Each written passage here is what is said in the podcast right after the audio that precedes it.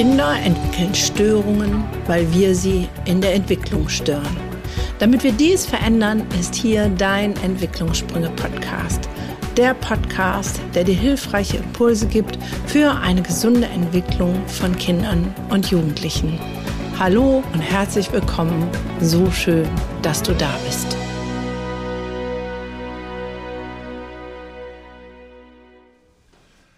Einen schönen guten Tag, liebe Zuhörerinnen und Zuhörer. Ich bin heute ziemlich geflasht, weil heute habe ich Besuch hier in Mülheim in unserem Studio. Und wer ist da? Die Gunda Frei. Ich grüße dich herzlich, da bist du ja. Yeah, und ich freue mich auch voll, hier zu sein und mit dir einen Podcast aufzunehmen, weil Podcast ist einfach nur großartig. Das macht Spaß. Also ich habe jetzt auch in den letzten Tagen und Wochen immer wieder interessante Menschen interviewt und habe ein bisschen nachgedacht, wen würde ich gerne noch hören. Und ja klar, wir sind ja Kooperationspartner, Partnerin. Und wir werden demnächst was Schönes anbieten. Die, die dich noch nicht kennen, da gibt es nicht so viele, aber sag denen doch mal kurz, wer du bist, Gunda. Wer bist denn du? Ähm, ich bin eine Gruppe. Du bist eine Gruppe. okay. Man sagt mir nach, ich wäre eine Gruppe. Nein, ich bin von Hause aus Kinder- und Jugendlichen Psychotherapeutin, aber inzwischen Unternehmerin mit der Vision und Leidenschaft, die Lebenswelt von Kindern und Jugendlichen besser zu machen. Deswegen führe ich ein Ausbildungs- und Weiterbildungsinstitut für pädagogische Fachkräfte. Genau, und das, der Hauptsitz und äh, dein Seminarhaus ist ja in Viersen am Niederrhein. Da war ich auch schon, sehr, sehr schön. Und du hast ganz viele nette Kollegen und Kollegen, äh, Kolleginnen, deshalb auch der Begriff Gruppe. Ja, ich verstehe das gut. Und nee, nee, nee, nee, nee. Nein? Mit der Gruppe, das hat ja eine andere Bewandtnis. Ah, okay, ich bin jetzt eine bin Gruppe, weil ich nicht nur die Akademie führe als Ja. Weiterbildungsinstitut, Ah, okay. sondern noch drei andere Firmen und zwei Vereine führe. Ich Ei, bin also wirklich eine Gruppe, weil das eine ist für die Fachkräfte und dann gibt es noch die Firma für die Eltern, damit auch die ihr Ding richtig gut rocken können und dann gibt es noch die Firma für die Bildungsevolution, um ein bisschen zu schütteln und zu rütteln. Dann gibt es einen Verein, der Kinder in die Kraft heißt und gerne unterstützt werden darf mit äh, Engagement, freiwilliger Arbeit oder Geld, hm, nehme ich auch. Okay. In dem Sinne, ähm, da ähm, eröffnen wir gerade eine traumapädagogische Ambulanz. Super. Und dann haben wir ja noch zusammen den Verband, der auch noch was Großes vorhat, aber das verraten wir jetzt nicht. Genau, ja, großartig. Und ähm, das, ähm, das Themenfeld, was wir bearbeiten, Umgang mit Aggression, ist ja ein sehr breites. Ich glaube, dass wir beide in unseren Arbeitsfeldern äh, eine Menge Mensch, auf eine Menge Menschen treffen, die ähm, Gewalt erlebt haben, die äh, in ihrer Biografie geprägt worden sind durch äh, sehr ungünstige Voraussetzungen, vielleicht teilweise durch Traumatisierung, teilweise durch ja, Lebensumstände, die einfach das Leben ein bisschen äh, kaputter gemacht haben. Ja, so könnte man das bezeichnen. Aber jetzt sag ich mal, herzlich willkommen, liebe Hörer und Hörerinnen, für meinen Podcast, weil ich freue mich, dass Andreas mit mir dies Jahr aufnimmt und es wird kein Interview, weil Interview kann ja jeder, wir machen das anders, aber alle, die dich nicht kennen, lieber Andreas, wer bist denn du? Ja, schön. Äh, Andreas Sandvoss, ähm, ich bin der Junge aus dem Pott. Also ich glaube, das ist ziemlich prägsam. Ich bin hier im Ruhrgebiet groß geworden, ähm, geboren auf Stahl und Kohle, bin von Hause aus Sozialpädagoge und leite das Institut Sydema und das Zentrum für konfrontative Pädagogik und bin seit knapp 25 Jahren im Geschäft und mache Ausbildung, Fortbildung, habe die Fachcoach-Ausbildung entwickelt und bin Entwickler, Entwickler des systemischen Antigewalttrainings. Und wir gemeinsam haben ja auch was gebaut, aber da wollen wir noch nicht zu viel verraten. Das ist noch eine kleine Überraschung. Das kommt später. Genau. Und was wir, glaube ich, beide gerne mögen, wir arbeiten gerne mit Menschen. Wir arbeiten gerne mit Menschen und wir kommen beide aus dem Pott, weil wir sind ja hier in Mülheim, in meiner Heimatstadt. Hier bin ich groß geworden und ich glaube, das verbindet uns auch in dem Sinne, dass wir beide frei nach Schnauze reden, kein Blatt vom Mund nehmen und Tacheles reden, so wie wir das hier sagen. Tachel ist ein guter Begriff. Äh, Und was ich für mich und was ich, das weiß ich bei dir auch, was wir in unseren äh, Fortbildungen, Ausbildungen gut finden, ist praktisch. Ich möchte, möchte mich nicht irgendwo hinsetzen und mich langweilen, weil ich mir irgendwelche wissenschaftlichen Abhandlungen reinziehe, die in der Praxis gar nicht funktionieren, sondern wir beide stehen, glaube ich, für sehr bewegliche, sehr an die Realität angepasste Ausbildung und Fortbildung, die die Menschen da erwischen, äh, wo sie es gut gebrauchen können, nämlich äh, lernen und am nächsten Tag sofort umsetzen. Und dabei noch Spaß haben. Ja. Lernen, umsetzen und Spaß haben, weil Arbeit mit Menschen darf sich leicht anfühlen und Spaß machen. Jetzt, wo wir geklärt haben, dass wir beide unglaublich tolle Typen sind. Besten, sozusagen. ja, genau. Macht es Sinn, mal ein bisschen äh, hinzugucken, gemeinsam. Äh, immer noch so das Thema Umgang mit Aggression. Jetzt ähm, hast du ja irgendwann mal den Job gestartet. Was waren denn so dein, deine ersten Bereiche, in denen du gearbeitet hast? Und gibt es da irgendeine Situation, wo du sagst, boah, die war total prägsam. Das war was, wo, äh, boah, das ist mir um die Ohren geflogen. Keine Ahnung. Äh, schreib mal, beschreib Ja, mal. also das äh, kann, habe ich. Äh, da würde ich heute sagen, hätte ich mal damals gewusst, was ich heute weiß. Weil ich bin ja studierte, stuckadierte Sozialpädagogin mit Dippel und so ein Zeus alles und muss am Ende sagen, leider ähm, nicht genug gelernt, um wirklich vor Ort Tools zu haben, Wissen zu haben, Verstehen zu haben, was mache ich da? Ich habe in einer Jugendwohngruppe gearbeitet, heute mein täglich Brot in Betreuung ähm, psychotherapeutischer Art. Und ähm, da ist es einmal richtig eskaliert. Ich war relativ frisch, auch nicht so viele Stunden da. Und da war ein Jugendlicher, der hat die Mucke volle Brause aufgedreht, durfte der nicht, gab klare Regeln. Und dann war für mich so die oberste Richtlinie, ich muss gewinnen. Wie alt warst du da?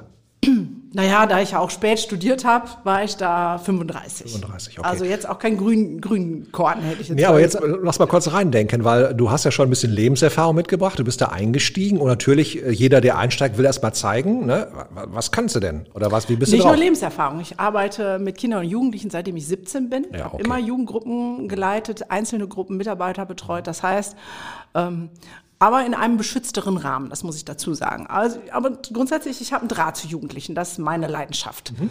Ja, ja, auf jeden Fall, der hat die Mucke aufgedreht und ich so, klopf, klopf, hör mal, du, du, du, darfst du nicht. Und der so, mir doch egal.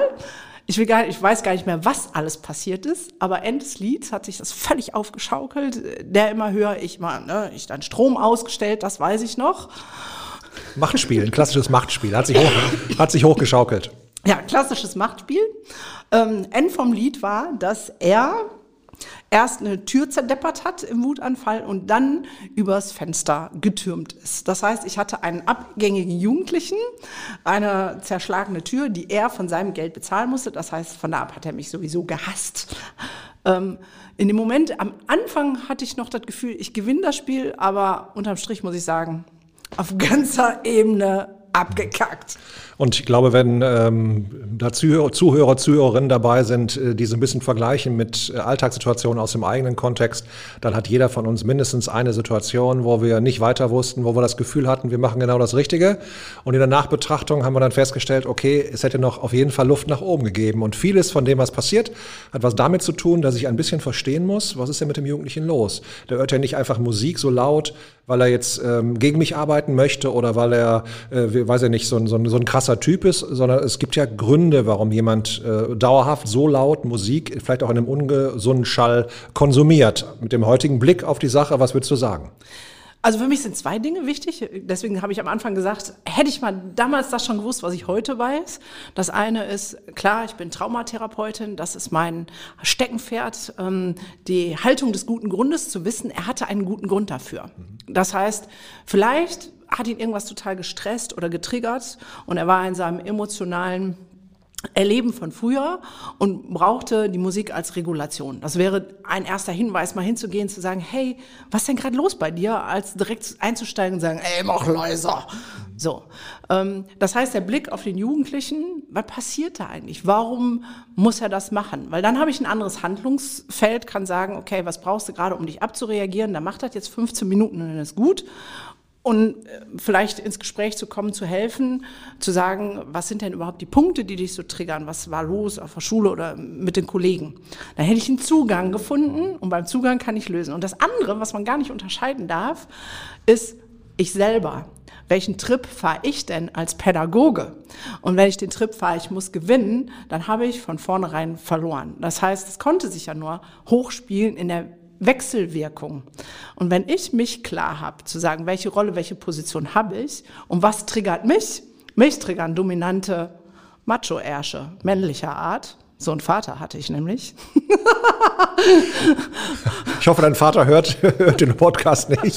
Nein, das sind fein, die wissen das alles. Ich habe Kleinigkeit auch in meinem Buch darüber geschrieben, ähm, dass, ähm, ja, auf jeden Fall, nein, den Arsch nehme ich bei meinem Vater weg, aber der Rest passt Ich weiß, was schon. du meinst, na klar. So, ähm, und der piekst ja mal mir Symptomatiken an. Und wenn ich das klar habe, dann kann ich das beiseite tun und sagen, hey, du bist gar nicht mein Vater, wir haben gar kein Problem.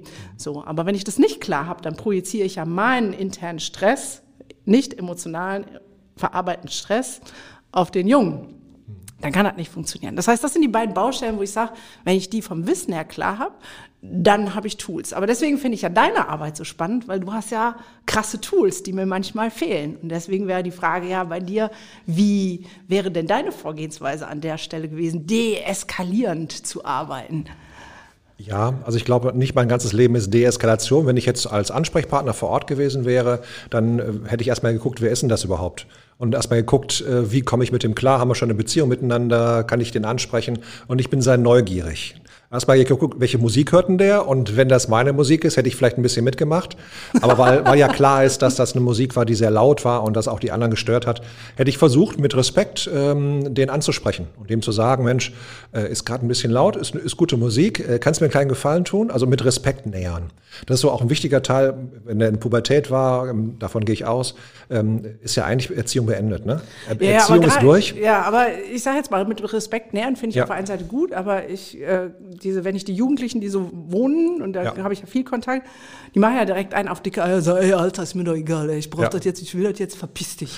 Aber das Schöne ist ja, das geht, das geht mir total am Hintern vorbei, weil ich weiß genau, das sind, das, der muss so sein gerade. Der, der, der Körper ist randgefüllt mit Testosteron, der will jetzt ein Macker sein, der will groß sein, der hat keinen Bock auf scheiß Pädagogen und schon gar nicht auf meine Hackfresse gerade, sondern der will laut Musik hören. Jetzt kommt da irgend so ein Spacko in sein Zimmer rein und ja, jetzt kann ich überlegen, will ich mit dem kämpfen?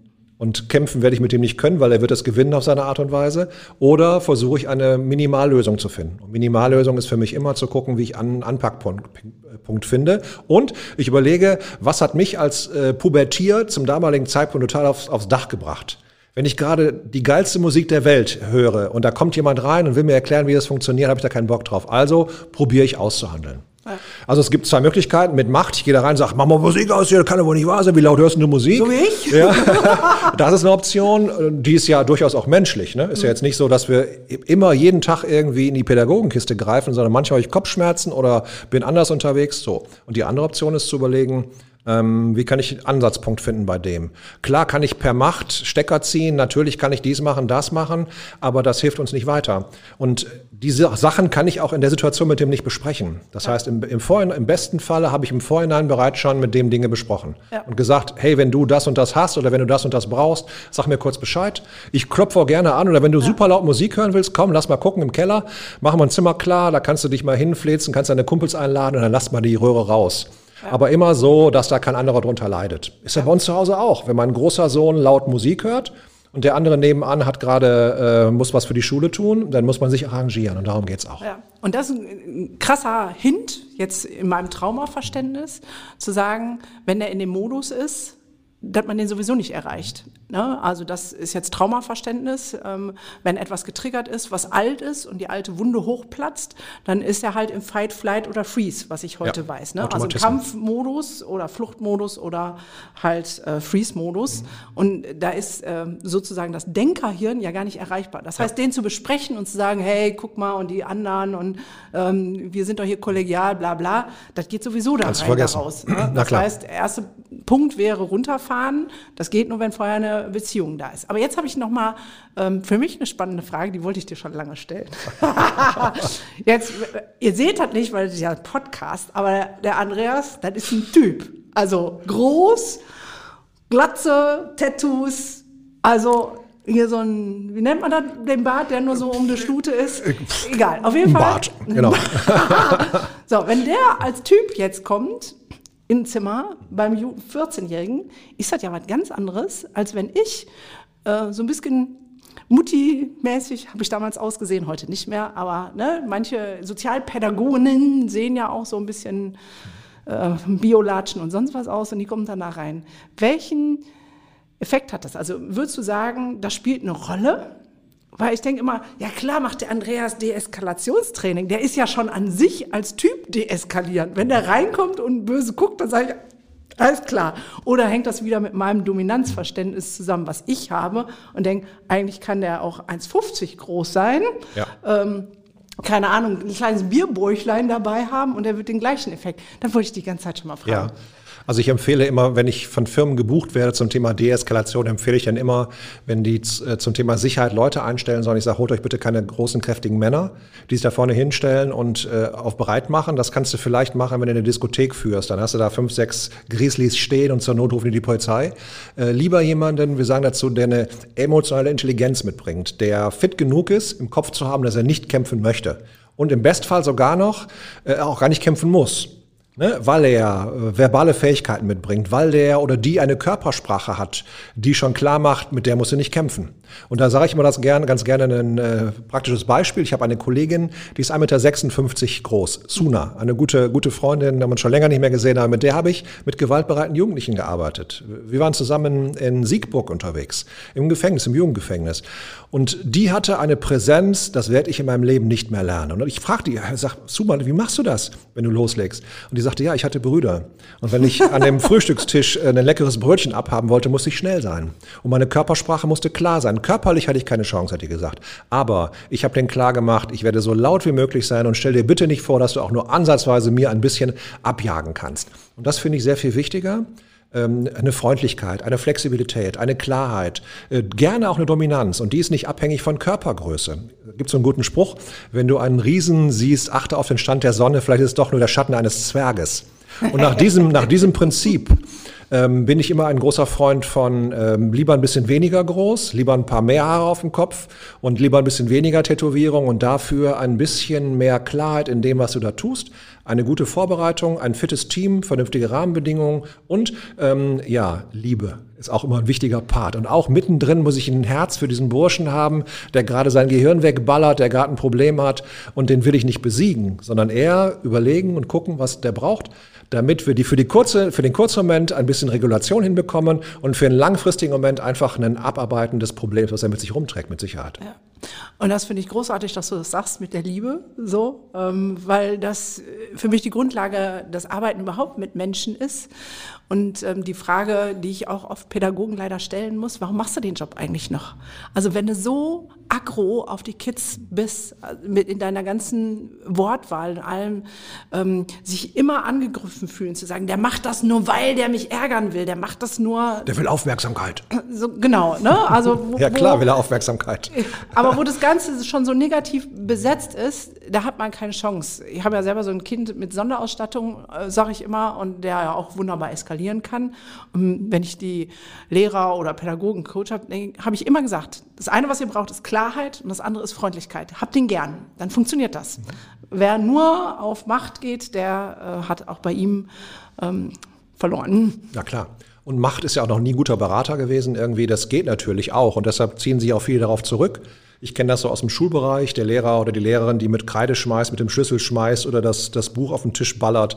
Das ist für mich aber keine Autorität. Autorität hast du nicht, sondern die bekommst du verliehen. Ja. Und wenn du auf diesen Burschen triffst und der sich an dich erinnert beim nächsten Fall, dann bin ich total sicher, wenn der dich mag, dann wird die nächste Situation eine leichtere sein. Ja. Kann auch sein, dass er dich prüft und sagt, wie stabil ist sie denn? Gerade im Traumat, äh, traumapädagogischen Bereich ist ja oft so, dass die Kinder auf Erwachsene getroffen sind, die keine stabilen Ansprechpartner gewesen sind. Mhm.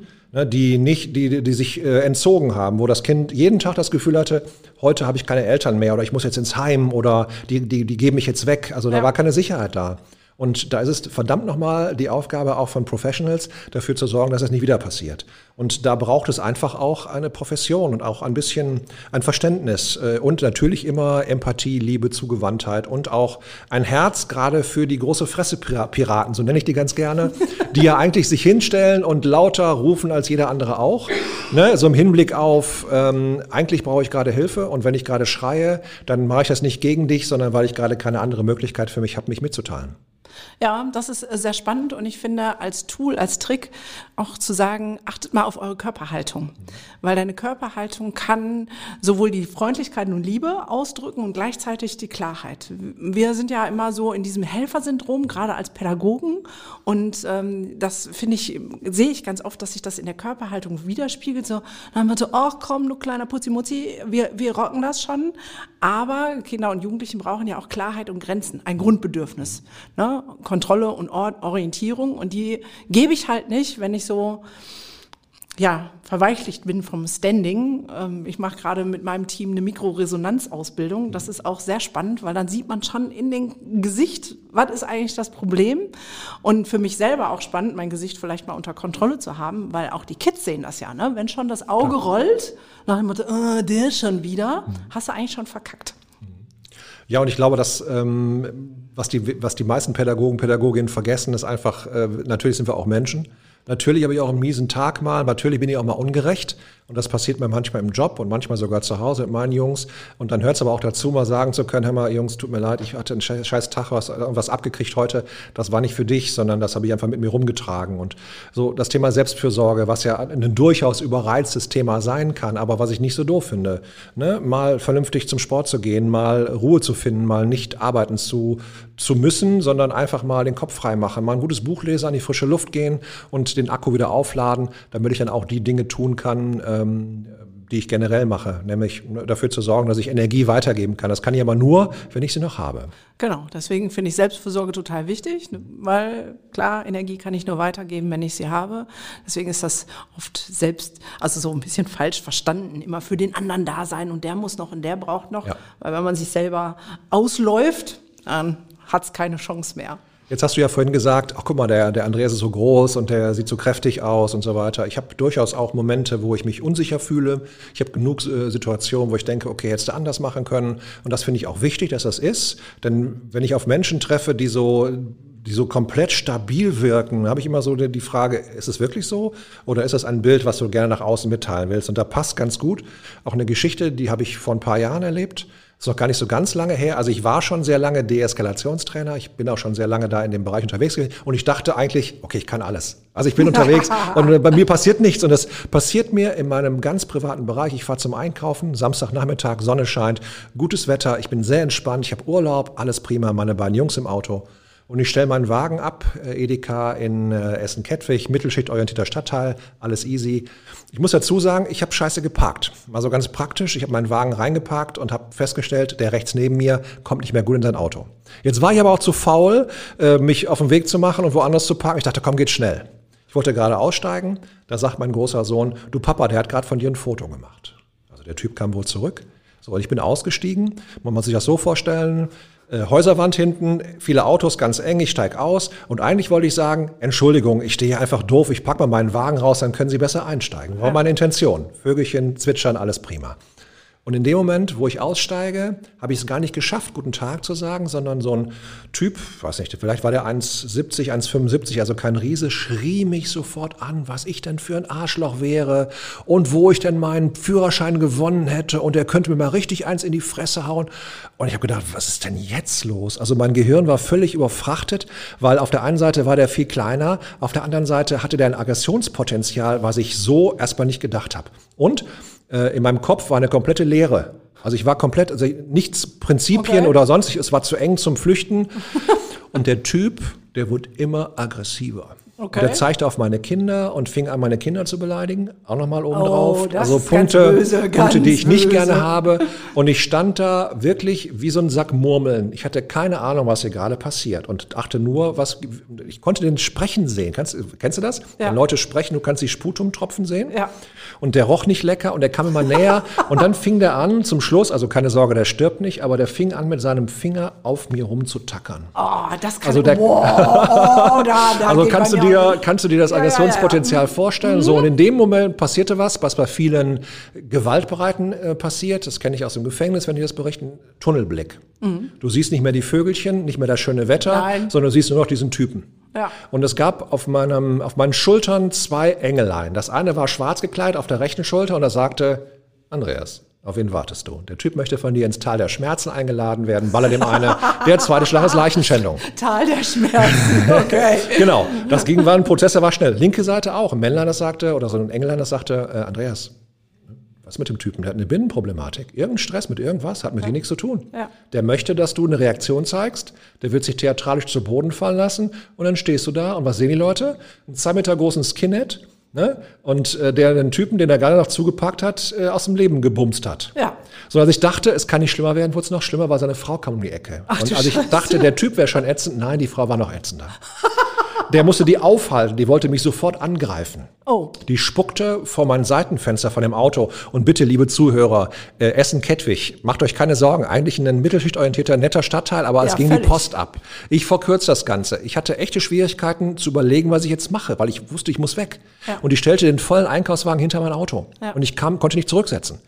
Und ich habe jetzt versucht, ins Auto einzusteigen. Mein Kopf hat mir das nicht erklärt, wie es geht. Ich habe also meinen Schlüssel genommen, habe versucht, die Tür aufzumachen. Die war ja auf. Die war dann zu, als ich drückte. Ja. Und dann bin ich rein, habe mich hingesetzt und wusste nicht, wie der Rückwärtsgang funktioniert.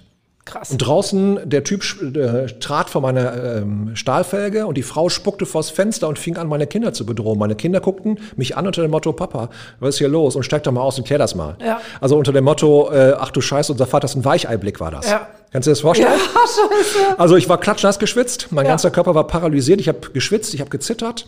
Ich habe es dann geschafft, meinen Schlüssel ins äh, Schloss zu bringen. Rückwärtsgang hat drei Minuten gedauert mit viel Rumknacken. Rückwärtsgang kurz den Wagen touchiert, der ist dann auch rumgeschwenkt und dann bin ich raus. Hast du eine Idee, was mein erster Gedanke war, als ich da raus war? Nee. Keine Was würdest du schätzen? Gott sei Dank. Männer, ein Männergedanke, ein Männergedanke. Männergedanke, Wichser. Nee, mein erster Männergedanke war, bin ich ein Weichei? Ach so, auf dich selbst bezogen. Ja. bin ich okay. ein Weich oder Ja. nee, ich bin ein Verlierer, Ja, bin ich ja, ein Verlierer. Verlierer, ja, okay. Jetzt fahre ich hier weg irgendwie Ja. und die standen nämlich auf dem Parkplatz und haben sich gefeiert gegenseitig. Ja. Man sah, wie er die Finger hoch machte und seine Ja. Frau noch mit dem Wagen herlief. Also ich weiß nicht, wo die her waren. Wahrscheinlich äh, aus Mülheim, keine Ahnung. Also, Na, na, na, auf jeden Fall nicht aus Essen-Kettwig. So viel können wir sagen. Essen-Altendorf. So, Äh, und dann nein. drei Minuten bin ich gefahren und dann kriegte ich krasse Gewaltfantasien. Ja. Das ist übrigens auch sowas, was das Gehirn ganz gerne macht. Äh, so Situationen, die wir bewerten als nicht so gut gelöst, dann nochmal nachzuspielen. Und meine Gewaltfantasie war, die beiden am nackten Hintern über einen Schotter hinter meinem Auto herzuziehen. Mal nur mal so als Erklärung für unsere Zuhörer. Geil. Aggressivität mache ich ja nicht. Und auch für alle Zuhörer und Hörerinnen bitte nur denken, nicht machen. Meine Jungs guckten ein bisschen komisch, ähm, fanden das seltsam. Der Große hat es besser verstanden, der, Klasse, der Kleine ein bisschen weniger. Der dachte immer noch, ich krieg's nicht geschafft. Und dann komme ich nach Hause und meine Frau sagt, ey, ist doch mit dir los? Und ich habe dann die Geschichte erzählt und dann hatte ich ja immer noch nicht eingekauft. Ja. Nochmal zurück, nicht mehr dahin, woanders hin. Ja, und das erste, was ich gemacht habe beim Einparken da rein, war zu gucken, wie Genug breit ist Platz. sie? Genug Platz. Mache ich bis heute. Wenn ich Ja. irgendwo parke, hat sich also als Narbe auf meinem Gehirn abgespielt. Also ist drauf. Traumagedächtnis. Da, da wären wir dann. Das Genau. ist jetzt das Vermeidungsverhalten. Also wenn man Trauma kennt, ne, da ist jetzt was Emotionales festgefressen. Ähm, da dein System dich schützen will, immer für dich ist, sagt es, nie wieder so parken, weil sonst kommt wieder der Böse mit seiner Frau um die Ecke. Sehr spannend. Sehr spannend. Und ähm, ja, dann ein paar Wochen später war ich im Gefängnis, habe dann Training gemacht, habe die Geschichte da auch erzählt und der hat mich natürlich ausgelacht. Ach süß, du bist weggefahren, ach, ne? Und der hat dich ausgelacht und deine Kinder haben zugeguckt. Ich sag ja, ich verstehe genau, was ihr, was ihr meint. Und ich habe das auch gedacht, genauso wie ihr auch. Aber jetzt, jetzt mal unter uns. Am heutigen Tage werde ich nach Hause fahren. Ihr nicht. Und wisst ihr, warum ihr nicht nach Hause fahrt? Weil ihr einmal in eurem Leben eine Situation ähm, falsch so umgesetzt habt, dass der Richter entschieden hat, ihr müsst im Gefängnis bleiben. Und deshalb, ihr könnt mich auslachen, aber ich glaube wirklich, dass ich zu dem Zeitpunkt die richtige Entscheidung getroffen habe, wegzufahren. Ja. Ich habe mehr als einmal durchgespielt, wie ich den verkloppe und wie ich dem eine ballere und wie ich die beide in den Kofferraum packe. Die Jungs hatten total viele Ideen, was wir alles machen könnten. Ich sage, ja, super, aber das ist nicht hilfreich. Und jetzt überleg mal, wir gehen vor Gericht. Ja. Ich zwei Meter, der 1,75. Acht Zeugen, die sagen, der hat den erst zugeparkt und als er sich dann gewehrt hat, hat er den verkloppt. Ja. Dann bin ich vorbestraft. Ja. Und deshalb ist es manchmal ganz gut, äh, einfach auch zu atmen, klar zu haben, okay, ich bin groß, ich hätte das jetzt schaffen können, aber es macht Sinn, den Rückzug anzutreten und es nicht zu tun. Und es ist immer noch eine ätzende Situation für mich, die ich immer noch nicht schön finde, aber ich bin sehr stolz auf meine Impulskontrolle und auf die, ähm, auf die Gewissheit, dass ich mich darauf verlassen kann, dass ich keinen verletzen möchte. Auch wenn ich es in der, in der Fantasie schon tausendmal getan habe. Ja. Und das ist was, was du dann auch in deinen Trainings beibringst, zu sagen, okay, wie kann ich mich denn selbst steuern, obwohl bei mir vielleicht Fight nur noch ist, das schwarze Engelchen nur noch sagt, gib ihm, gib ihm, gib ihm. Genau. Und aus der Situation zu kommen. Und es ist ja auch eine krasse Leistung hinterher, dich so wieder selbst zu regulieren, dass jetzt nicht hängen, also es ist ja nur hängen geblieben, ich parke sauber in Parklücken, aber nicht hängen geblieben, boah, ich bin ein Weichei. Weil dann hättest du ja wieder andere Probleme. Das ist ja das mit den Glaubenssätzen, was ja oft passiert, wenn wir solche Situationen erleben, dass dann sowas hängen bleibt, wie ich bin schwach, ich bin dumm, ich bin klein, ich kann nichts, die dann ja wieder weiteres behindern. Und es kam noch einen anderen Aspekt, den ich auch wichtig fand. Ich wollte äh, mit meinen Jungs nicht zeigen, dass ich so eine Situation mit Gewalt löse, weil ich Ja. bin der Auslöser. Ja. Spannend war der Kleine, ich habe damals äh, noch Kampfsport gemacht und der Kleine wollte mit zum Training. Ja. Äh, der sagte, hey, Papa, lass mal gucken, äh, wie du trainierst. Also der wollte sehen, ob ich was drauf habe. Ja. Und war dann ganz entspannt, als er mitgehen konnte und sehen konnte, okay, der Papa kann ja doch kämpfen. Ja. Also da war das alte Drachentöterprinzip unter dem Motto, der Papa ist schon ein Kämpfer, dann doch wieder zurück. Und da habe ich auch gemerkt, diese Vermischung aus so, so äh, persönlichen äh, Geschichten, nicht, nicht Opfer ja. sein wollen, Männergeschichten, Testosteronsachen, äh, so Papa-Geschichten, also vieles zusammen und das zusammengefasst in dieser einen Situation. Aber lass uns noch mal einen kleinen Schritt zurück machen in deine Richtung. Das ist ja auch dein Themenbereich, ähm, nicht nur gewesen, sondern ist es ja immer noch.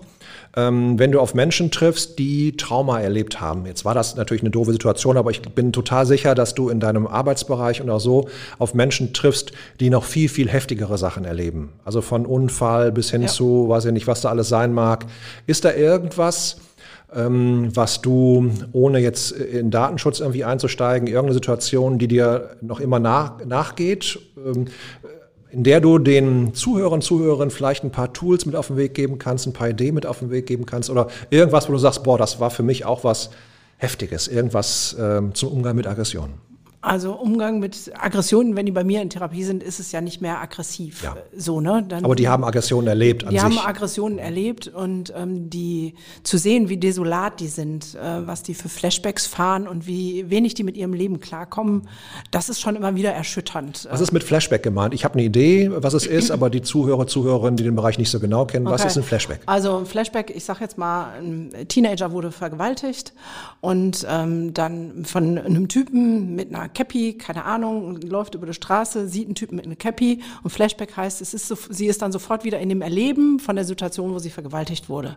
Das heißt, es ist dann wieder präsent, man fährt einen Film und ist gefühlt in der Situation drin. Das heißt, die ganze Emotionalität ist da, die Bilder sind da und das ist halt Mörder anstrengend. Cortisol im ganzen Körper, Stress, ja. Angst, äh, Heckmeck und äh, Männer so. mit Kappen gibt es wahrscheinlich eine ganze Menge. Ja. Und was machst du denn in, mit, was hast du gemacht? Also wie hast du dann das entkoppelt oder was war denn dein Aufgabenbereich? Ähm Als Therapeutin ist das natürlich, das aufzulösen. Da arbeite ich ja mit EMDR, der großartigsten Methode überhaupt. Mhm. ähm, Erzähl mal ein bisschen. Was ist EMDR? EMDR äh, kommt aus dem englischen Eye Movement Desensation Reprocessing, wenn ich es richtig ausgesprochen habe. Englisch okay. ist nicht mein ähm, Hört aber gut an. ja, super ne? ähm, letztendlich springen wir nochmal rein ins Drama und gehen, ist die Grundannahme, dass das Unterbewusstsein alles weiß, um das aufzulösen. Im Prinzip, wenn etwas Traumatisches passiert, zersplittert es in tausend Einzelteile und diese Methode sammelt das wieder zusammen, damit der Stress darüber aufhört. Das heißt, ähm, sie kann alle Kappen der Welt angucken und sagt, ja, das war damals, aber es macht keinen Stress mehr. So, und ähm, mir hilft, also der ist mega als Methode, kann ich jedem nur empfehlen, ähm, bilden wir auch drin aus. Aber diese Sichtweise, da sind wir wieder bei der Haltung des guten Grundes. Ne? Ähm, so ein Typ würde mich auch titschen, den du da erlebt hast. Ähm, weil bei mir war schon immer sehr schnell zu sagen, das bin ich nicht, der meint mich nicht. So, ne? Und dann, ich würde auch den Rückzug antreten, wahrscheinlich mir so, vielleicht würde ich ein bisschen, so ein paar kleine Wörter hätte ich schon für ihn so. Ähm, aber es wäre total klar, dass ich es nicht bin, auch wenn ich da falsch geparkt hätte. Ähm, weil der Parks, also ich war mal mit dem, der Vater meines Sohnes war so ein Typ, also, der konnte alles drumherum freiräumen, alles be bedenken, dass er ja nicht ausrastet, mit dem Kind ins Schwimmbad und alles, ne, Geld ist da, Wechselgeld, das ist da, das ist da, alles da. Und dann hat der Bademeister die falsche Badehose an. Und dann gibt es das deswegen Theater. Dann okay. cholerischen Anfall und du denkst, alles klar, wir gehen wieder äh, raus aus dem Schwimmbad. Ja, und so Menschen gibt es einfach, weil die in sich etwas tragen. Und dieses Wissen, diese Erkenntnis, die hilft mir inzwischen mit Umgang mit solchen Menschen elementar zu sagen, It's not me. Also okay. das ist so. Binnenproblematik und die projizieren die ungelösten Konflikte auf äh, Scheinleute. Also das kann jeder Einzelne sein, das kannst du sein, das kann jemand anders, genau. das kann die Verkäuferin sein. Dann geht es plötzlich los und keiner weiß genau, wo kommt denn das her. Genau. Und das ist das, wo ich sage, ähm, alle, die mit Menschen arbeiten, sollten das Wissen auf jeden Fall klar haben. Ja. ja. Dass ganz viel überhaupt nichts mit mir zu tun hat und wenn dann, so wie bei meinem Fall, da in der Jugendwohngruppe Ping-Pong spielt. Ne? Also hättest du den jetzt bedient auf dem Parkplatz, dann hätte sein Drama mit deinem Ping-Pong gespielt und ja. naja, vielleicht wäre es dann mit einer Vorstrafe geendet, weiß man nicht. Ähm, aber das vorzeitig zu unterbrechen, das äh, wäre mein, mein Ziel immer, wenn ich ausbilde und das fängt mit dieser Erkenntnis an, alles, jegliches Verhalten hat einen guten Grund, meins und das vom Gegenüber. Ja. So, und da ähm, fängt es an. Aber was wäre, also ich nehme jetzt das Beispiel, du bist im Gefängnis und sagst denen, klar, die Endlösung, ich habe mich im Griff, deswegen sitze ich nicht hier. Ähm ich hatte mich in der Situation im Griff. Ich weiß nicht, wie die nächsten Folgenden kommen. Ich hoffe darauf, dass es nicht passiert. Ja, aber, ne? Genau, aber jetzt im pädagogischen Bereich, ähm, was wäre denn da sozusagen dein, dein Hinweis zu sagen, bei, bei Knastis ist es ja jetzt einfach, ne? die, die Konsequenz. Äh Genauso Menschen wie andere auch, würde ich sagen. Und die Konsequenz ist, äh, du hast jeden Tag in deinem Leben die Möglichkeit, äh, die nächsten Tage und Jahre deines Lebens festzulegen. Und wenn du dich dafür entscheidest, den zu schlagen oder wenn du dich entscheidest, den zu erschießen, zu erstechen, dann ähm, wirst du vielleicht, wenn du gut wegrennen kannst, noch zwei, drei Tage haben in, in Flucht, aber irgendwann wirst du erreichen und dann gehst du ins Gefängnis und dann hast du nichts gewonnen. Und das, was du dann machst, machst du, machst du nicht nur gegen dich, sondern machst du auch komplett gegen deine Familie. Weil die werden es nicht schön finden, dass du ins Gefängnis gehst. Und die Polizei wird zu deiner Familie kommen und deine Kinder und deine Frau und was alles auf einmal kommt. Und das ist nicht der, der eine Grund, sondern der andere Grund ist, und das ist mein Grund, ich gucke immer, dass ich mein Frühwarnsystem anschalte. Ja. Das passiert mir dann auch. Das heißt ja dann auch, wenn ich irgendwo jetzt neu parke, gucke ich immer, ist genug Platz. Mhm. Also ich bereite mich vor. Äh, ich gehe nicht äh, irgendwo hin, ohne zu gucken, wo ich hier gerade lande. Das ist ein klassischer Deeskalationsblick. Meine Frau, wenn wir in Berlin sind, sagt immer, Andreas, wir haben Urlaub, du musst jetzt nicht überall hingucken. Ich gucke, wer steigt ein, ich schaue, hat er eine Bierflasche an der Hüfte, ist er betrunken, was macht er, wie gucken meine Kinder, sind die gesichert. Das habe ich alleine nicht so viel, aber mit Familie gemeinsam habe ich das schon, weil ich einfach nicht kämpfen möchte. Und ich würde kämpfen, wenn das so wäre. Also meine Familie, da, da, da, ist, da bin ich konservativ, da ist mit mir nicht gut Kirschen essen. Ja. Ich hätte noch einen anderen Gedanken, weil jetzt die Pädagogen, mit denen ich arbeite, du ja auch, die sind ja seltenst so gewaltbereit. Ähm, ja, gut so. Ja, ja, ist gut so, ne? Aber man ähm, gibt sich dann vielleicht ein verbales Stell dich ein. Mhm. Ähm, und ich merke immer, wenn ich das gemacht habe, fühle ich mich länger schlecht, als wenn ich rausgehe. Also ich weiß nicht, ob du verstehst, was ich meine. Also wenn ich dann mit dem Typen, jetzt deinem mhm. Parkplatztypen ja, ja. da und einen drauf und einen drauf, ja. dann gehe ich zwar, aber mit viel Tamtam -Tam und Geschreie dann merke ich, wenn ich die Kurve nicht gekriegt habe, das zu sortieren, der meint mich nicht, der hat, ist sein Problem, dass ich dann eine Stunde, zwei, drei, vielleicht auch den Tag immer wieder festhänge und denke, was bildet der sich ein, warum macht er das, ich bin, ne? wo dann immer mein Ego wieder hochpusht und mir das festhält. Und das ist so meine Erkenntnis darin, dass raubt mir Lebensenergie und Lebensfreude. Und das für mich auch ein Grund ist zu sagen, ach weißt du, lass doch mal gut sein. So, ne? Ähm, und das vielleicht auch in, in pädagogischen Kontext ähm, nochmal als Gedanke mit reinzunehmen. Wir wollen auch ein paar Tools geben für unsere Hörer. Ähm, wenn du dich in solche Eskalationen begibst, raubst du dir selber Energie und ähm, Lebensfreude. Und an der Situation selber änderst du ja nichts, weil der Typ ist der Typ, der einen Furz quersitzen hat.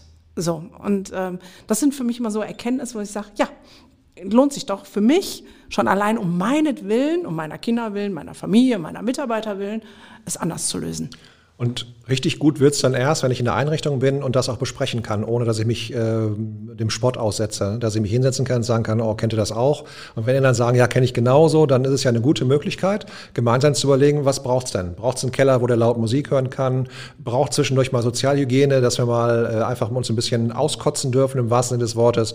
Oder ähm, muss ich mal aus dem Dienst raus, weil ich gerade ausgebrannt bin, weil noch andere Sachen kommen? Also die Regeneration auch in dem Bereich, die ist leider im pädagogischen Kontext nicht so oft. Die Leute werden sehr schnell krank, weil sie sehr belastet sind. Ähm, gibt nicht mehr viele Leute, die in bestimmten Bereichen arbeiten wollen, weil es halt ähm, oft nicht so gut bezahlt ist und äh, die Leute krank werden und es nicht mehr hinbekommen. Und deshalb, ein gutes System erkenne ich immer darin, wie die Menschen miteinander umgehen, wie Leitung funktioniert, ne, wie die Mitarbeiter und Mitarbeiterinnen versorgt sind. Und da habe ich wunderbare Beispiele. Da, da gehe ich hin, da geht die Tür auf und ich weiß sofort, oh, ist das toll hier. Ja. Also ich sage so ein kleines Beispiel, ich mache nicht oft Werbung, aber äh, das bunte Haus in Wuppertal, so eine multikulturelle Einrichtung. Ich bin da reingekommen, ich habe drei Schritte gebraucht und wusste genau, das ist großartig. Tolle, tolle Frauen, äh, tolle Mitarbeiter und Mitarbeiterinnen, äh, eine Haltung, eine Freundlichkeit, ein Versorgtsein. Es gab sofort einen Tee und wir konnten uns austauschen und wir haben miteinander sprechen können und die waren offen und ehrlich. Das ist dann so, dass ich denke, ja, das ist genau das, was ich meine. Und die haben auch ganz viele Fragen gehabt, die wollten einen guten Job machen und das machen die auch schon seit tausend Jahren. Das sind so, so Sachen, die euphorisieren mich dann so, dass ich denke, ja genau, Lass uns da weitermachen, genau da, bei der, der positiven Haltung, der Zugewandtheit, der Energie, neue Ideen haben und sich auf den Weg machen und nicht mehr so alte Pfade abtreten, so getreu dem Motto, wenns Pferd tot ist, steige ich ab. Ich reite keine toten Pferde, mache ich was Neues. Ja, und deswegen finde ich auch Individualpädagogik so spannend, weil in Gruppen merke ich so oft die alte eingefleischte Pädagogik mit Verstärkerplänen, wo jeder Millimeter von den Kindern und Jugendlichen einge gepfercht wird in wenn dann.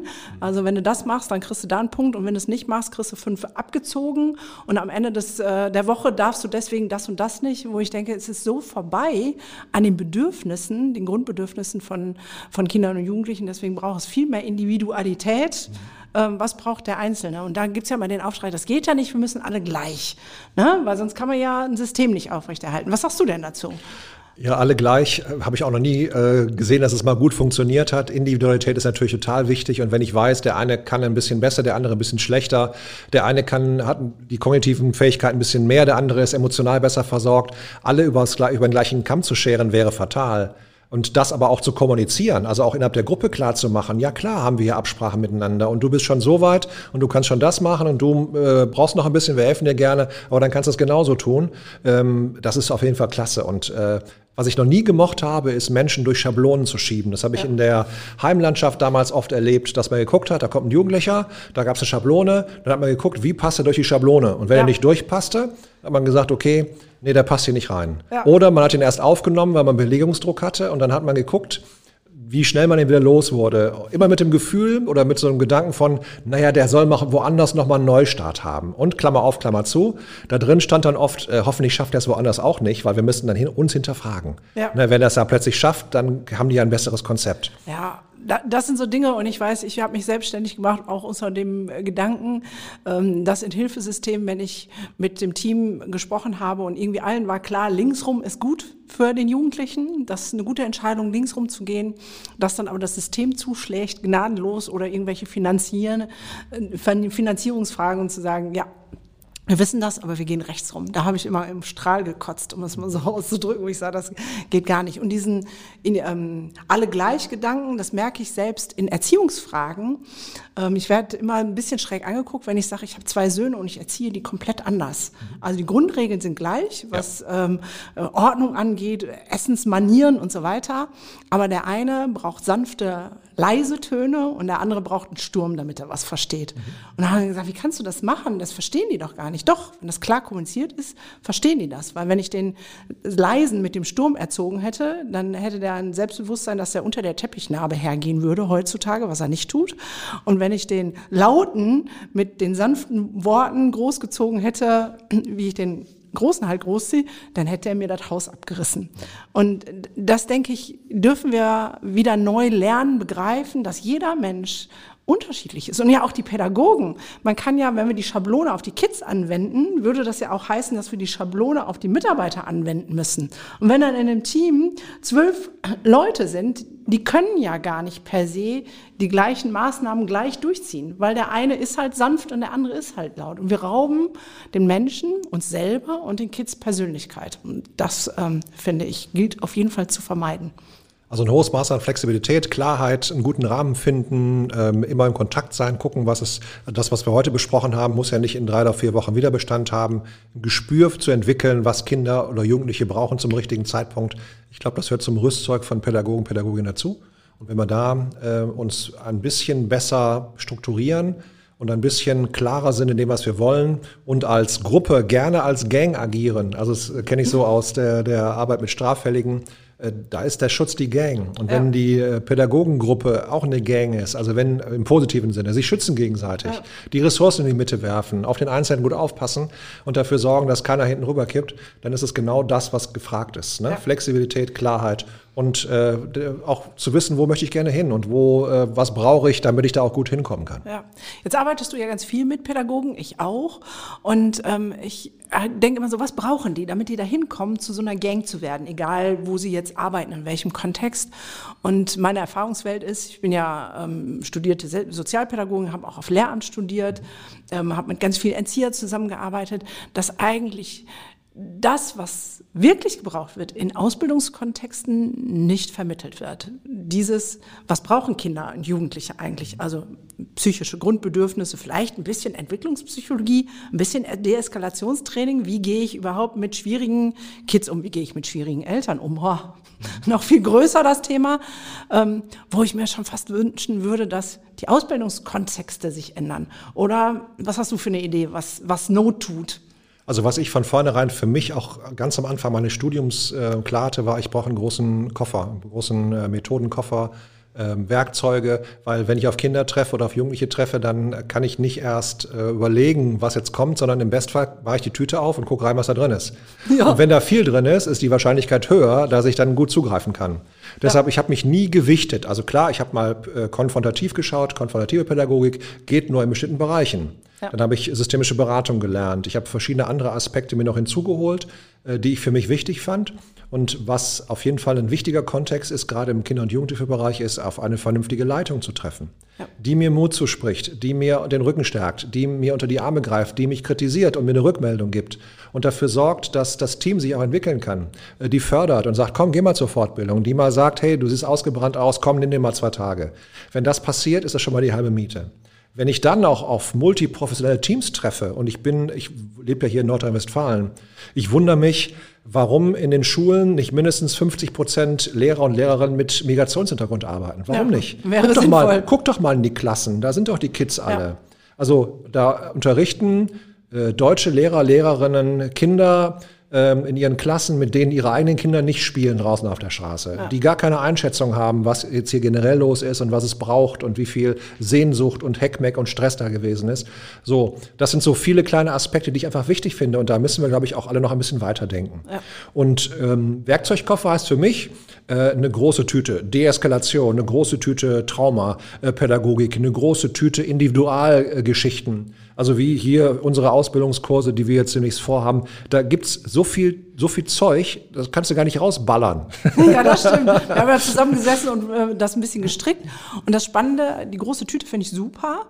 Aber ich glaube, was es ja braucht, und das ist ja das, was deine Ausbildung auszeichnet, und ich glaube unsere auch, und unsere gemeinsame, mhm. wo wir gleich ein bisschen was zu schnacken, auch, ist die Intuition, in die Tüte zu greifen und intuitiv zu wissen, und das, die Methode, das Tool ist es jetzt. Ja.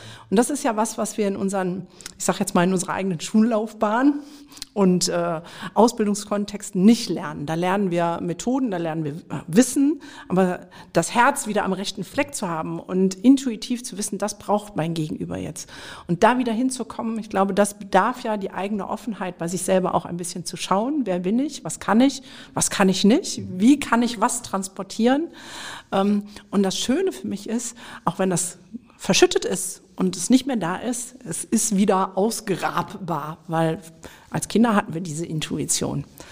Das ist doch auch dein Erleben im, in deinen Ausbildungen, oder? Auf jeden Fall. Und ähm, was ich auf jeden Fall immer wichtig gefunden habe, ähm, auch ein bisschen, was du gerade schon gesagt hast, nicht nur aufs Herz zu hören, sondern ja klar auf die Intuition und auf das, auf die Gewissheit, dass es gar nicht, also Klar, ich kann natürlich eine große Tüte randgefüllt mit Methoden haben. Wenn ich aber nicht weiß, wie die funktionieren miteinander und wie ich sie zusammensetze und wie sie bei mit dem Kind ankommen, wenn ich nicht gut beobachten kann, wenn ich nicht eine Einschätzung von Körpersprache habe oder wenn ich nicht zwischen den Zeilen lesen kann, also wenn ein Kind mir Dinge erzählt, dann sind die Dinge, die ich höre, spannend, aber das, was sie nicht, was es nicht erzählt, sind halt, ist halt mein ja. Auftrag, dass ich zwischen den Zeilen lesen lerne, dass ich mir ein bisschen Arbeit mache, dass ich auch mal ein bisschen, ein bisschen mich weiterbilde, ein bisschen lese, ein bisschen gucke, mich austausche und mich auch hinterfrage. Und ich glaube, das ist so ein Punkt, den, den teilen wir beide, denn das, was ich vor 25 Jahren ganz am Anfang mal gemacht habe, das würde ich wahrscheinlich heute entweder komplett anders machen oder ich würde es anders ergänzen oder ich würde es erweitern ja. oder was auch immer. Und das ist so der Auftrag auch der, des lebenslangen Lernens und auch die Erwartungen, die ich habe an Pädagogen und Pädagoginnen. Mach nicht eine Ausbildung und äh, mach dann bis 65 und lerne nichts Neues dazu, sondern ne, geh den Weg, den du glaubst, äh, gehen zu müssen. Ja. Äh, beweg dich da eine Runde. Genau. Und da wollen wir ein bisschen ergänzen, wollen wir da mal einsteigen, mal ein bisschen erzählen, was wir, was wir alles in unseren großen Sack ja, packen werden. Genau, das, das machen wir. Ein Gedanke noch dazu, ähm, zu meiner Situation in der äh, Gruppe, wo ich war. Damals, ich habe ja seitdem ich 17 bin mit Jugendlichen gearbeitet und ähm, habe eine große Empathiefähigkeit für alle Kinder und Jugendlichen und ich dachte, das reicht aus. Ne? Jetzt habe ich das Studium, um den offiziellen DARF-Schein zu machen. Und an der Stelle habe ich gemerkt, nee, es reicht nicht aus. Und ähm, man braucht die Methoden. Und dieses Zusammenspiel von ähm, vielleicht Empathie, Intuition und Methoden, das macht erst ähm, den Mehrwert. Und deswegen, ja, gibt es eine großartige neue Ausbildung. Ihr dürft so heißt gespannt sein. das Ding? Dürfen wir schon sagen, wie es heißt? Ja, wir sagen das jetzt, wir hauen das Okay, raus, weil raus. wenn der Podcast veröffentlicht wird, kann man es auch schon buchen. Das heißt, naja, also wir sagen erstmal, was es ist. Genau, es ist der Fachtrainer für Individual-, Intensivpädagogik und Traumaarbeit. Das heißt, Bam, bam, bam, bam. yeah, das ganze Fachwissen, Erfahrungswertschatz, alles von Andreas und von mir und unserer Akademie packen wir zusammen. Nicht nur für dich persönlich als Ausbildung, sondern als Fachtrainer. Das heißt, dass du auch hinterher mächtig bist, es selber weiterzugeben. Das heißt, wir fangen mal mit Train the Trainer. Genau, fangen mit Okay. dem Tool mal an. Das heißt, jeder, der das hinterher das Zertifikat bekommt, nicht eine Teilnehmerbescheinigung, sondern das Zertifikat, Zertifikat, bekommt, der ist in der Lage, das weiterzugeben. Weil wir wollen Multiplikatoren. Unser Herz brennt dafür, die Lebenswelt besser zu machen. Das geht nur, wenn viele, viele, viele, viele Pädagogen ähm, mehr lernen, mehr Methoden haben, mehr Intuitivität und mehr Empathie. Und deswegen möchten wir, dass die, die diese Ausbildung machen, auch hinterher das drauf haben, es weiterzugeben. Großartig. Ja, und ich war sofort geflasht, als wir dann irgendwann in Kontakt kamen und wir uns beide getroffen haben, habe ich gedacht, klasse, das ist genau das, was es noch braucht irgendwie. Ich habe ja selbst mal eine traumapädagogische Ausbildung gemacht, systemische Traumapädagogik, ähm, habe aber da auch das Gefühl gehabt, boah, das war langweilig, das war zäh, das war komisch und dann haben wir uns kennengelernt. Ich hatte sofort so ein Gefühl von Freshness und auch so, ein, so eine Gewissheit, dass deine, deine Tools und meine Tools, also unsere Tools gemeinsam total gut zusammenpassen. Weil natürlich, wenn ich ins Gefängnis gehe, jeder Typ im Gefängnis hat das, die volle Traumakeule. Ja, also in dem Moment, wo du die Tür aufmachst und der in seine Zelle geht und da sitzen muss und jeden Tag äh, äh, Schlüssel klappern und jeden Tag Heckmeck und Stress und äh, da sitzen und warten und Gedanken, das ist Trauma pur. Ja. Wenn ich in meine Trainings schaue, ähm, wenn ich in, äh, Förder, in Förderschulen arbeite, auch in Regelschulen, habe ich mindestens zwei, drei Kinder am Start, die mit Sicherheit Traumata haben oder die Ja. die Narben mit sich rumtragen. Und wo ich nicht einfach drauf lostrainieren kann oder wo ich nicht einfach nach Schema F sagen kann, ja klar, wir machen einen sozialen Trainingskurs und dann wird schon konfrontiert und dies gemacht, das gemacht. Wir haben uns immer schon ein bisschen zurückgehalten, immer schon ein bisschen geguckt, was es braucht, weil der, das Thema Inklusion ist für mich ein Thema seit vielen Jahren, auch praktiziert in den Trainings. Aber äh, dass jetzt da diese praktischen Sachen hinzukommen, ist äh, unglaublich gut. Ja, und ich dachte, was ein geiler Scheiß, weil ähm, da, wo wir sind, oft Trauma so, da kommt so ein Erstarren, so, ne? Oh, Hilfe, ein Trauma, ja, ähm, wo so ganz viel Hilflosigkeit im eigenen System ist, ähm, Angst, was kaputt oder falsch zu machen und deswegen dieser Traumaübersetzung, Verletzung. Genau. Ja. Ne? Und ich will ja nicht noch mehr kaputt machen. Und deswegen dieser etwas leichtere Zugang mit der Individualpädagogik zu sagen, nee, nee, Leute, ihr könnt erstmal gar nichts kaputt machen, ist sowieso schon. Also eine Schüssel, die zersprungen ist, was willst du da noch mehr zerspringen lassen. Ähm, und diese Kombination äh, zu sagen, wir haben einen neuen Zugang, gerade ne, ähm, Inklusion, Förderschulen, da, also eigentlich jede Schule, in jeder Klasse sitzt mindestens ein traumatisiertes Kind. Und wenn ich das dann über den, die Eingangstür auch der Individualpädagogik, Intensivpädagogik sage, okay, und dann den Schritt einmal tiefer gucken, was ist denn da? Glaube ich, ist die Chance überhaupt, ähm, ein bisschen weiter aufgestellt, mehr Leute dafür äh, zu begeistern. Ich habe immer noch so im Kopf, wenn ich gebucht werde von Schulen, dann äh, komme ich in die Klasse und dann sagt eine Lehrerin, ja, und äh, die Jessica und der Thorsten äh, oder äh, der Jesaja, äh, die, äh, die sind nicht dabei, die haben so, so, da, das geht nicht und die sind in einem Nebenraum und dann äh, geht man in den Nebenraum und dann malen die da irgendwelche Mandalas und dann kriege ich eine Rückmeldung mit irgendwelchen psychischen Erkrankungen oder sonst irgendwas und ich sage immer, warum machten die denn nicht mit? Also ist, Ja. doch, ist doch viel wichtiger, also Inklusion, das ist nicht Inklusion, das ist Exklusion. Ja. Wenn ich die Leute in einen anderen Raum schicke und die anderen machen normal, dann habe ich nicht dafür gesorgt, dass die generell teilnehmen können. Mein Auftrag, und das habe ich immer gesagt, ist, ähm, die, wir müssen die Gruppe so einstellen, dass gerade die drei mitmachen können. Da muss die Gruppe mitarbeiten. Wir müssen gucken, wenn ich jemanden dabei habe, der eine Spastik mitbringt, na klar kann der nicht so toll erlebnispädagogisch arbeiten, aber der kann viele andere Sachen. Und dann muss die Gruppe überlegen, wie der mitmachen kann, Ja. nicht ich. Und bei mir machen alle mit. Und das wollen wir noch mal sehen. Ja, und das ist auch das Tolle an unserer neuen Ausbildung, weil der systemische Gedanke, der prägt sich ja auch durch unsere Ausbildung zu wissen, nicht jeder ein, also nicht, es geht nicht um das einzelne Individuum, es lebt ja im System, auch wenn es zum Beispiel traumatisiert ist. Und klar muss das auch im System angeguckt und gelöst werden. Und ich glaube, dass da ganz viel Leichtigkeit entstehen darf und kann bei Lehrern, Pädagogen zu wissen, wir lösen das im System. Wir aus der Freimut Akademie geben das Wissen. Ähm, was ist denn mit denen? Ich sage zum Beispiel, 90 Prozent aller diagnostizierten psychischen Störungen von Kindern und Jugendlichen sind falsch, weil es weder eine Depression oder eine Angststörung oder eine Zwangsstörung oder sonst was ist, sondern es ist eine Folge von nicht verarbeiteten emotionalen Stress, Schrägstrich Trauma. Und wenn ich das verstanden habe und dann die Individualpädagogik mit dem systemischen Ansatz dazu packe, äh, bam, das heißt, wir gehen in den, äh, in den Raum, wir ähm, zeigen, wie das Trainingskonzept funktionieren kann. Wir geben der Lehrer, der, dem Lehrer, der Lehrerin die Möglichkeit mitzuarbeiten, mitzuschauen. Wir können auf das Kind zugehen und sagen, hey, wenn du in einer bestimmten Situation merkst, dass es für dich nicht gut weitergeht, guck mal, ich habe eine kleine Übung, komm mit an die Seite. Wir machen das mit der Gruppe mal gemeinsam. Eine kleine Atemtechnik, äh, eine kleine Reduktion, äh, eine kleine Möglichkeit, sich aus dem Schrank was rauszuleben, was mich regulieren lässt. Äh, vielleicht die Option, wenn mir das gerade zu wild ist, äh, in die andere Rolle zu schlüpfen und nicht mehr mitzumachen machen, sondern vielleicht kriege ich ein Fotoapparat in die Hand und darf ein paar Fotos machen. Also es gibt so viele wunderbare Möglichkeiten, da was zu tun. Und es ist so individuell, dass äh, wir endlos viele Sachen auch vor Ort ausprobieren und machen und uns auf möglichst viele Sachen einstellen. Wir machen eine Menge eins zu eins Simulationen, die wir uns anschauen und die wir ausprobieren. Äh, wir haben aus dem individualpädagogischen Bereich total viele gute Möglichkeiten auch zu deeskalieren, also festzustellen, okay, da fährt jemand hoch, was passiert? Ah, der kriegt einen ganz roten Hals, äh, die Augen fangen gerade an zu flackern. Also, was mache ich jetzt praktisch? Wie gehe ich da hin und wie kann ich ihn gut auffangen und wie können wir das besprechen miteinander? Was können wir generell machen? An der Präsenz zu arbeiten, der Trainer, Trainerinnen, dass die einfach auch wahrgenommen werden als jemand, der genug Stabilität mitbringt, unabhängig von Körpergröße, so einen Rahmen auch zu gestalten. Weil kein Kind wird sich offenbar bewahren, wenn vorne jemand steht, der, dem ich nicht zutraue, dass der mich schützt vor den anderen. Ja.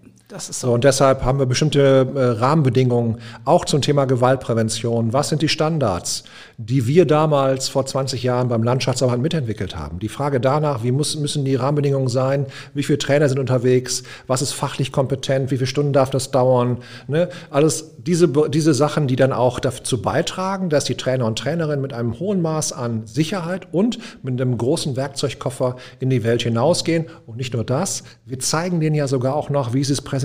Ja. Die kriegen den großen Webspeicher randgefüllt mit all den Dingen, die sie brauchen, mit den Handouts, mit den Fragebögen, mit den Ablaufplänen, äh, mit allem drum und dran, sagen, wo es Material gibt, was wir nicht selbst, also teilweise bringen wir selber mit, aber das machen die alles komplett und dann gehen die da raus und können fliegen.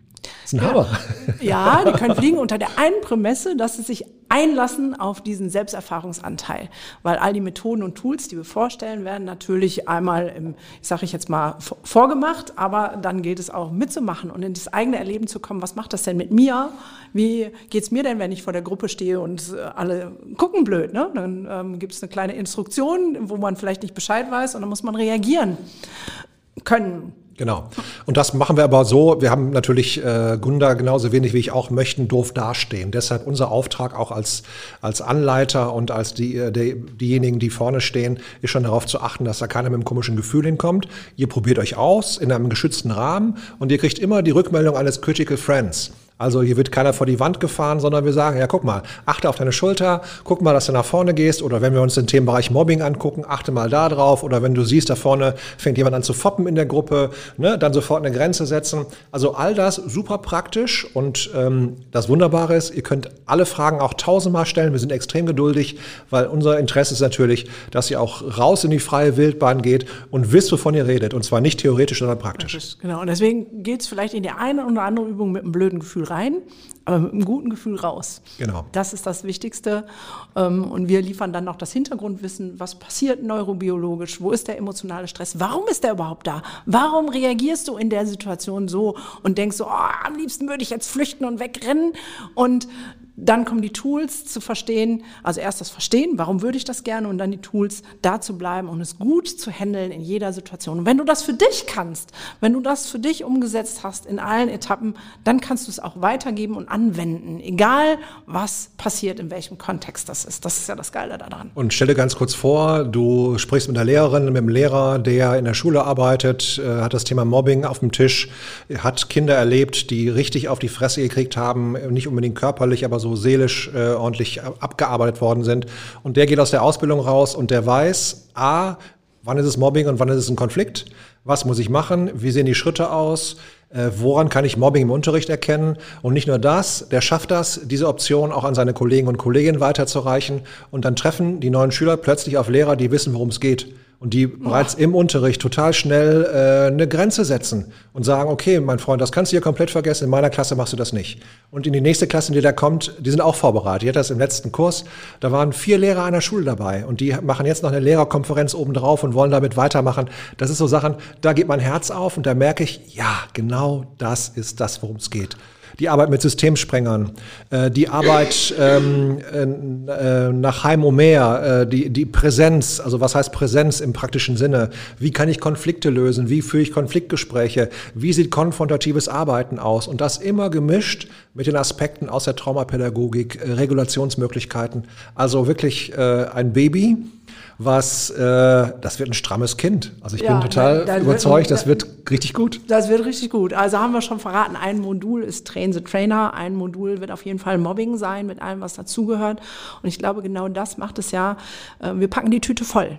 Ja. So wie der Andreas ähm, gesagt hat, die Grundhaltung oder das Beste für einen Pädagogen ist, eine volle Tüte zu haben. Wir packen die voll. Es gibt ja Anti-Mobbing-Training, die sind auch mit Sicherheit fein ähm, so, aber es ist halt so zielorientiert nur auf Mobbing. Wir machen die Tüte groß, alles, was zum Mobbing dazugehört. Weil wer ähm, gemobbt wird, auch in dem steckt ja was warum er das mit sich machen lässt. Und da hinzugucken, das zu verstehen. Es geht auch ganz viel darum, die Hintergründe zu verstehen, damit diese Intuition wachsen kann. Das heißt, es wird auch ein Stück ich nenne das böse Wort, Persönlichkeitsentwicklung. Ach du Scheiße. Ach du Scheiße.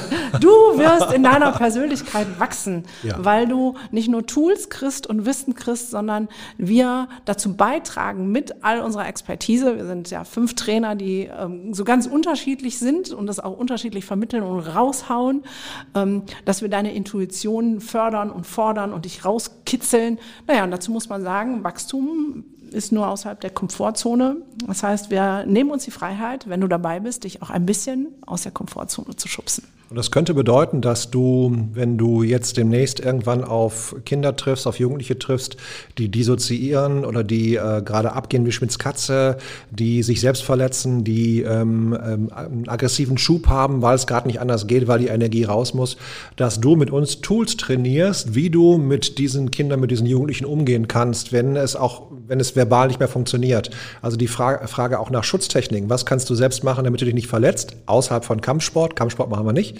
Äh, und wie kannst du jemanden halten, also daran hindern, dass er mit dem Kopf vor die Wand geht oder sonst irgendwas tut. Und das genauso praktisch, das nennt sich dann äh, DOKI, dialogorientierte körperliche Intervention.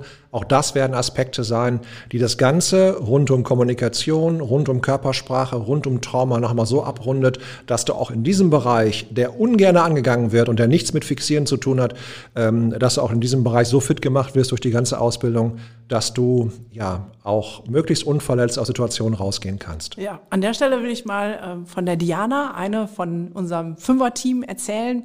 Die ist äh, Familienhelferin und sie erzählt äh, viele Geschichten und eine davon ist, dass sie in eine Familie gehen musste oder sollte oder gerufen wurde, wie auch immer. Und vor der Tür standen schon ähm, die Polizei und die Mutter, weil der Jugendliche im Wohnzimmer stand mit dem Messer in der Hand und wild gedrohend rumgeschrien hat.